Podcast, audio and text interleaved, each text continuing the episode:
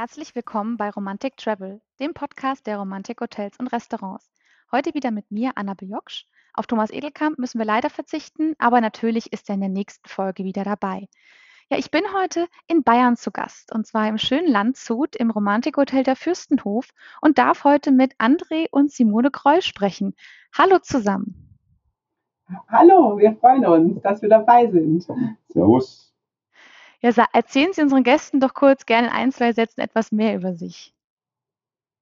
Also, mein Mann und ich, wir sind jetzt so seit fast 30 Jahren hier im Romantikhotel Fürstenhof. Meine Mutter hatte es damals, äh, 1981, hatte sie den Fürsten veröffnet und ist auch relativ schnell 1982 schon zur Romantikhotel-Kooperation dazugegangen. Was ich ja bis heute auch nicht bereue, das ist wirklich wunderbar, die Romantikhotel-Familie. Und mein Mann und ich, wir leiten das jetzt weiter und haben ja schön Spaß, Freude, mit äh, Gäste einfach glücklich zu machen. Das ist so unser Andenken.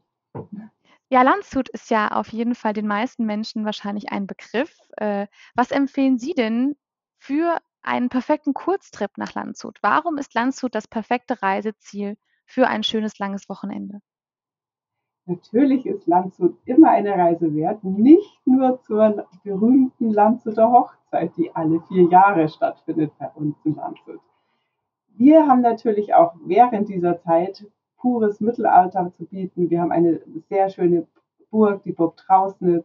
Unsere Altstadt ist perfekt, sehr, sehr schön, sehr schön verschiedene Mittelalterhäuser. Unser St. Martinskirche, das ist der höchste Backsteinturm der Welt sogar. Und sehr, sehr viele äh, Radtouristen kommen jetzt auch nach Landshut, weil dieser Isarradweg super ausgebaut wird. Es macht richtig Spaß, da die Radfahrer zu begrüßen am Wochenende, wenn sie Spaß haben, nach Landshut zu radeln. Und natürlich für uns einen schönen Aufenthalt zu haben und sich wieder zu stärken mit dem guten Essen. Ja, Sie haben ja die Landshuter Hochzeit gerade erwähnt. Dann können Sie vielleicht unseren Hörerinnen und Hörern noch kurz etwas darüber erzählen. Äh, die Landshuter Hochzeit ist beruht aus dem Jahr 1475. Da hat der Herzog äh, Ludwig hier aus Landshut, der Wittelsbacher, die polnische äh, Königstochter Jadwiga geheiratet. Das war also eine arrangierte Ehe. Und da wurde in Landshut lange gefeiert, auch diese berühmte Essensliste, was die damals äh, alles verspeist hatten, die existiert auch noch und das ganze Volk und die ganzen Herzöge, alle waren eingeladen zu dieser Zeit. Äh, und wir haben in unserem Rathaus Prunksaal diese wunderschönen Wandmalereien über diesen Hochzeitszug, wie das alles gestanden, äh, passiert ist, mit dem Ritterturnier mitten in der Altstadt. Und die Landshuter Bürger hatten sich gedacht, ah, das müssen wir einfach nachspielen, das müssen wir weiterleben lassen. Und da wurde ein Verein gegründet, die Förderer, die das jetzt perfekt organisieren und ja, jeder Landshuter Bürger möchte auch immer mal, weil das eben ähm, sind Laiendarsteller, also die Landshuter Bürger machen selber diese Aufführungen und auch die Ritter sind, sind keine Profi-Ritter, sondern das sind wirklich voll mit Leidenschaft, die das, die das dann veranstalten hier in Landshut.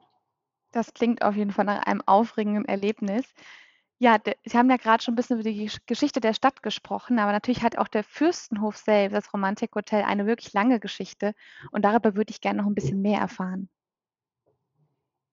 Ja, äh, geplant war, dass meine Mutter das damals eröffnet hat als kleine, ja, als kleine Pension. Dann hat sie relativ schnell die Küche vergrößert und die Kulinarik hat hier immer schon, ja, war immer schon große Leidenschaft.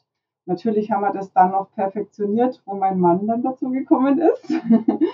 ja, und wir leben diese Leidenschaft auf alle Fälle weiter. Sehr schön. Ja, Sie bieten ja, Sie haben das Thema Kulinarik angesprochen und das Thema Grillen steht natürlich bei Ihnen auch im Fokus, weil Sie einen richtigen Grillmeister an Ihrer Seite haben, Frau Kreul. Ähm, Sie bieten die Kurse ja auch schon recht lange an. Herr Kreul, wie ist es denn zu, dem, zu, die, zu dieser Grillleidenschaft gekommen? Da, ist eigentlich sind zwei Leute schuld. Einmal meine Frau und der Herr Grimm. Das möchte ich mal kurz erläutern. Also wir, sind vor 15 Jahren in ein Privathaus gezogen. Ich hatte Geburtstag und was, was stellt sich da meine Frau vor? Der, der Mann braucht einen Grill. Dann ist sie natürlich zu diesem Einzelhändler gegangen, hat einen Grill sich ausgesucht und hat gesagt, das ist für einen Profi, für einen Koch. Und der Herr Grimm damals, dieser Einzelhändler, ist so, vielleicht schaut, oh, wer ist das? Und hat auch festgestellt, der Herr Kreul, der macht ja Kochkurse, ja. Und er so in seinem Gedanken, wenn der Kochkurse macht, dann könnte er ja auch Grillkochkurse machen. Also wo er mir diesen Grill vorbeibringt, hat er, hat er dann mal so vorsichtig angefragt, ob ich denn da Interesse hätte, Grillkochkurse zu machen. Ja. Ich damals noch so, der ambitionierte Gourmetkoch, was will der von mir? Bratwurst und Schweinehalsaufleger. Da kann ich doch einen Kochkurs machen, ja. Er hat mir aber auch zu dem Zeitpunkt die Weber Grillbibel gegeben, also diese Basisbuch fürs Grillen. Dann, okay. Ich habe mir das mal angeschaut und habe halt dann eigentlich sehr schnell verstanden, dass auf dem Grill ist wesentlich mehr möglich wie Schweinehals und Würstler. Also, das erste Bauchgefühl war negativ, aber mit ein bisschen Nachdenken, so ein schönes Steak vom Grill zu können, ist sicher nicht schlecht, ja. Also, André, du probierst es. Und dann haben wir gesagt, okay, wir probieren das mal, so drei Kochkurse im Jahr, so Grillkochkurse. Und ich sage Ihnen, ruckzuck waren die voll. Und heute mache ich circa 80 Kochkurse im Thema Grillsektor. Also alles fing eigentlich an mit so einem Grill für mich zu meinem Geburtstag und einem cleveren Einzelhändler. Und so ist eine richtige Erfolgs Erfolgsgeschichte daraus geworden. Wie kann man sich diesen Grillkurs dann bei Ihnen im Haus vorstellen? Was passiert genau und was muss man vielleicht auch beachten oder mitbringen? Also ich habe da schon so im Laufe der Zeit ein bisschen mein eigenes System entwickelt. Ja. Und für mich heißt es eigentlich, mir geht es nicht darum, dass die Leute zu mir kommen und ein Rezept nachgrillen können, sondern sie sollen zu mir kommen und verstehen, wie funktioniert Grillen. Wie geht es? Was muss ich da machen, ja? Und ich hatte vor kurzem ein schönes Erlebnis, da war einer bei mir, der hat dann zu mir nach dem Kurs gesagt, Herr Greul, jetzt mache ich seit zehn Jahren Kochkurse, Grillkochkurse, überall in Deutschland. Und das ist der erste Kurs, wo mir Grillen erklärt worden ist und nicht nur Rezepte nachkochen. Und das ist eigentlich meine Grundphilosophie. Ich will, dass die Leute Grillen lernen und die Rezepte ist immer so in der zweiten Reihe. Und deshalb baue ich meine Kurse eigentlich so auf, dass wir zuerst Theorie machen. Das ist meist so eine halbe Stunde in dem Thema, wo wir jetzt drin sind, was wir jetzt machen. Wirklich Theorie versuchen, das zu erklären. Ja. Dann gehen wir zu den Grills und dann erkläre ich Ihnen das so, das sind die Grills heute, wir machen das auf, auf den Grills so und so. Danach geht es in die Küche. Ich zeige Ihnen die Vorbereitungen. Dann sehen Sie das schon zum zweiten Mal, worum es geht. Beim dritten Mal mache ich es am Grill direkt und dann können Sie es selber machen. Ja? Also Sie beschäftigen sich mit diesem Thema zwei bis drei Mal und dann haben Sie normalerweise relativ gute Erfolgserlebnisse am Schluss weil sie das Thema Grillen verstehen und nicht nur ein Rezept nachgrillen. Und das ist eigentlich eine ziemlich gute Geschichte und sehr erfolgreich. Ja, wie ist denn das Feedback von Ihren, von Ihren Teilnehmern und Teilnehmerinnen? Also ich habe eigentlich keine Probleme, meine Kochkurse voll zu machen. Ja. Und für, für mich ist so die, die Grundphilosophie, wenn ich den Jungs Grillen beibringe und die gehen heim und die haben Freude und Erfolgserlebnisse, was machen die? Die buchen den nächsten Kurs weil sie es verstanden haben.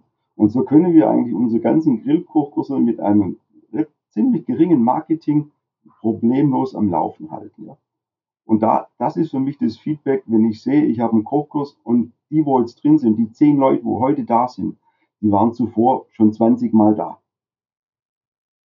Und das ist das Wichtigste für mich. Und da sehe ich, die haben was gelernt, die haben Freude und ich habe eigentlich ihre Art daheim zu grillen im positiven Sinne verändert.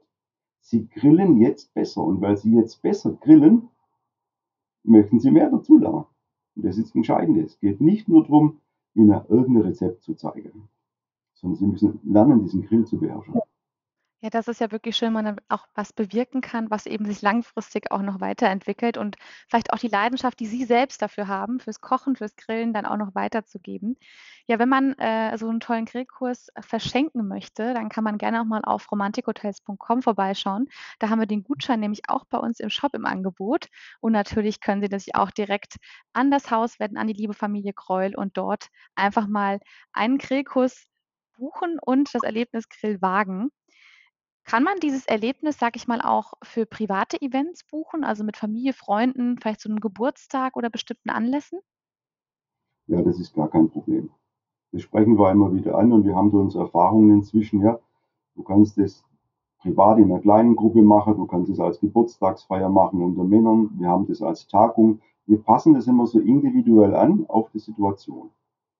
Und so kannst du das für 6, 7 Leute machen, du kannst es aber auch mal für 20 Leute machen. Ich meine, das ist 'ne wunderbare Geschichte, das müssen wir schon dazu machen, ja.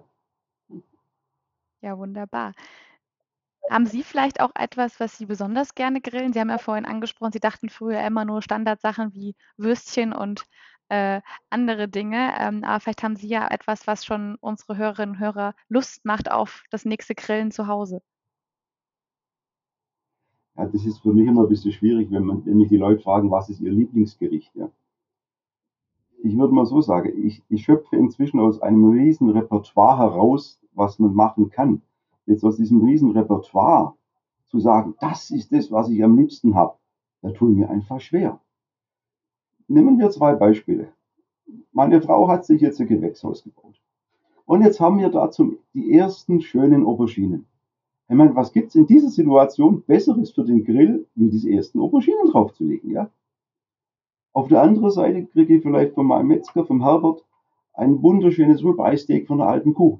Dann heißt's: „Hey, am Wochenende, dieses Rib-Eye Steak, das verdient es, dass du das genießt am Wochenende.“ Also, für mich geht's eigentlich aus der Situation heraus, was ist aktuell in der Situation, wo ich grillen will, das, was mir am meisten Spaß macht, ideale Produkt.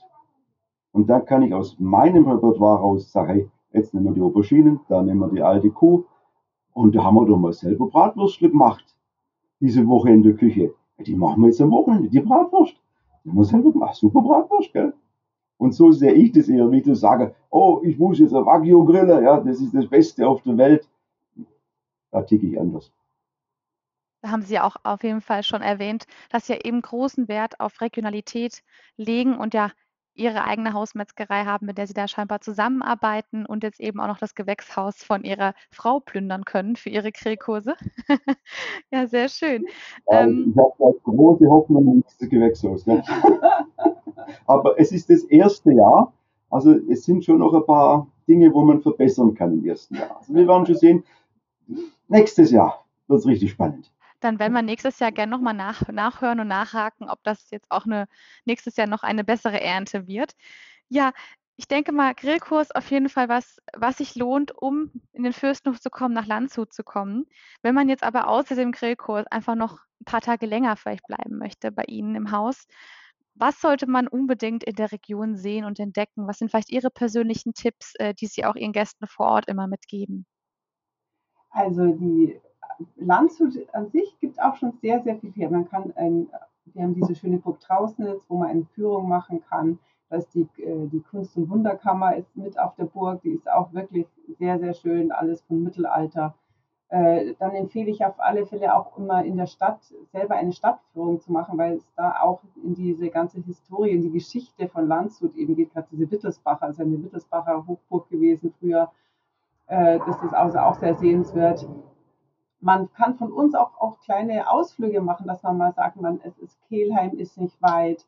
Äh, man kann mal Straubing besuchen und, äh, einfach von von hier aus so als als Sitz dann diese kleinen anderen schönen bayerischen Städte, äh, erkunden, mal ein 'n Tag mal nach Freising fahren. Das ist auch sehr, sehr schön mit dem Bistum. Genau, also gibt's viel zu entdecken, viel zu sehen und es ist auf alle Fälle eine wunderschöne Region hier. Ja, dann sollte man bestimmt 'n paar Tage länger einplanen, um Landshut zu besuchen. Jetzt vielleicht noch 'n paar praktische Hinweise für unsere Hörerinnen und Hörer. Was empfehlen Sie denn als Jahreszeit, als beste als beste Reisezeit und wie kommt man am besten nach Landshut? Also der Bahnhof ist nicht weit weg von uns. Also man kann da schon zehn Minuten vom Bahnhof ist man zu Fuß in unserem Hotel. Von da kann man zehn Minuten zu Fuß in die schöne Altstadt marschieren. Also man muss nicht dringend mit dem Auto anreisen. Wie vorher schon auch erwähnt, der Isarradweg. Also ich habe viele Gäste, die jetzt gerade diese, also die ab Mai, Juni, Juli, August, September, viele Radfahrer jetzt in diese Jahreszeit, das ist perfekt, äh, die dann ihren Zwischenstopp machen und dann wieder weiterfahren, Plattling, Deggendorf. Das ist also wunderschön. Äh, in der Winterzeit ist sehr schön, wir haben einen sehr zauberhaften Christkindlmarkt. Das ist natürlich auch sehr schön. Wir haben sehr viele Kirchen, alte Kirchen, die man besichtigen kann hier. Das ist also auch zauberhaft, den Glanzhuter Krippenweg. Also da kann man auch sich so ein bisschen einstimmen auf die Winterzeit. Wir haben sehr, sehr schöne, nette, kleine individuelle Geschäfte in der Altstadt, wo man dann natürlich auch gleich seine Weihnachtsshopping erledigen kann nebenher. Das ist also auch sehr, sehr schön. Ja, das ist ja, da hört man auf jeden Fall raus, dass äh, Landshut äh, Sommer wie Winter eine Reise wert ist. Jetzt haben wir über das Thema Grillen viel gesprochen, aber natürlich im Restaurant wird wahrscheinlich bei Ihnen nicht immer nur gegrillt. Also wir haben in unserem Restaurant, ich würde mal sagen, eine, eine moderne regionale Küche, wo wir versuchen, regionale und, und die klassische französische Küche in Einklang zu bringen. Das Ganze auf einem sehr guten hohen Niveau und halt auch immer wieder versuchen, mit, mit regionalen Produkten zu arbeiten und die positiv darzustellen und gut raus, rauskommen zu lassen. Das ist heutzutage eigentlich gar kein Problem. Ich habe da aufgrund der Jahre viele, viele gute Lieferanten, wo wir viel Spaß haben damit, ja. Also gutes Essen ist gar kein Problem. Mehr. Ja, dann vielleicht zum Abschluss unser nettes, äh, nettes Gespräch heute über Landshut. Äh, vielleicht können äh, Herr und Frau Kreu noch kurz Ihren Lieblingsplatz in der Stadt Landshut verraten. Ähm, etwas Persönliches zum Abschluss. Also für mich ist es die Burg Trausnitz und die Wunderkammer. Zu sehen, was die damals schon gemacht haben, eine verrückte Sache, traumhaft. Für mich ist sehr schön dieses Ambiente unserer Altstadt. Wenn da die Sonne lacht von oben, der Himmel blau ist und man schlendert durch diese schöne Altstadt, nimmt Platz in einem kleinen Café, genießt die Atmosphäre. Das bezaubert mich eigentlich jedes Mal wieder von Landshut. Und, und ich bin eine gebürtige Landshuterin. Und daher, das war immer schon, immer schon das Highlight, unsere schöne Altstadt. Ich denke, mit diesen persönlichen Eindrücken von der lieben Familie Kreul aus dem Romantikhotel Fürstenhof in Landshut können wir unseren Podcast für heute auch beenden. Nicht vergessen, liebe Hörerinnen und Hörer, auch auf Abonnieren klicken, damit Sie auch die nächste Ausgabe nicht verpassen werden. Ja, lieb, lieber Herr Kreul, liebe Frau Kreul, vielen Dank für Ihre Zeit und für Ihre ja, Inspiration zum Thema Grillen und zum Thema Landshut und kurzer Städtetrip. Ähm, ich denke, da haben jetzt einige Lust bekommen, auf jeden Fall bald mal einen Grillkurs bei Ihnen zu besuchen und zu buchen. Vielen Dank an Sie. Vielen Dank. Bis zum nächsten Mal. Tschüss. Tschüss.